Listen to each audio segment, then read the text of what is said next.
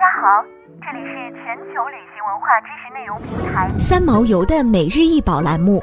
每天学点历史，从此开始。每天学点历史，从每日一宝开始。今天给大家介绍的是来自西非的阿肯鼓，这是一件木质鼓，也是大英博物馆现存最古老的美国非裔文物，约一七三零年收购自弗吉尼亚，当时是英属殖民地，现为美国的一个州。它曾被误认为由北美洲原居民所造，但实际上来自三百多年前的西非，很可能是今加纳和科特迪瓦的一名阿肯族工匠所制，因此。被称为阿肯鼓，阿肯鼓实际上就是我们常常说的非洲鼓。非洲鼓也只是一个俗称，通常指的是来自西非的金贝鼓、肩贝鼓。这是西非曼丁文化的代表性乐器。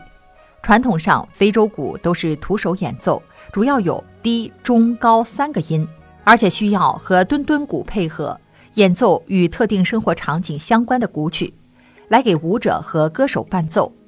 非洲手鼓在日常生活中不但演奏着节奏，而且还传递着信息。他们这是给节奏赋予固定的信号，传达着他们想表达的具体事情。所以他们根本就不用走出屋去，就已经知道村里所发生的一切，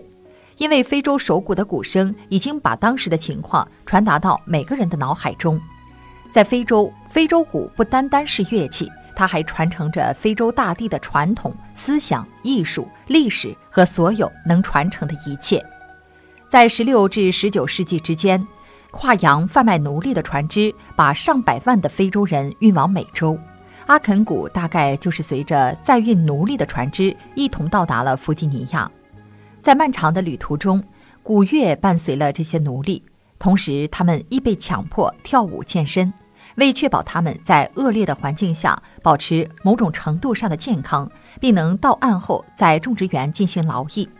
为了打压和阻止非洲文化的传播，这类木质鼓曾在北美洲被没收和禁止使用。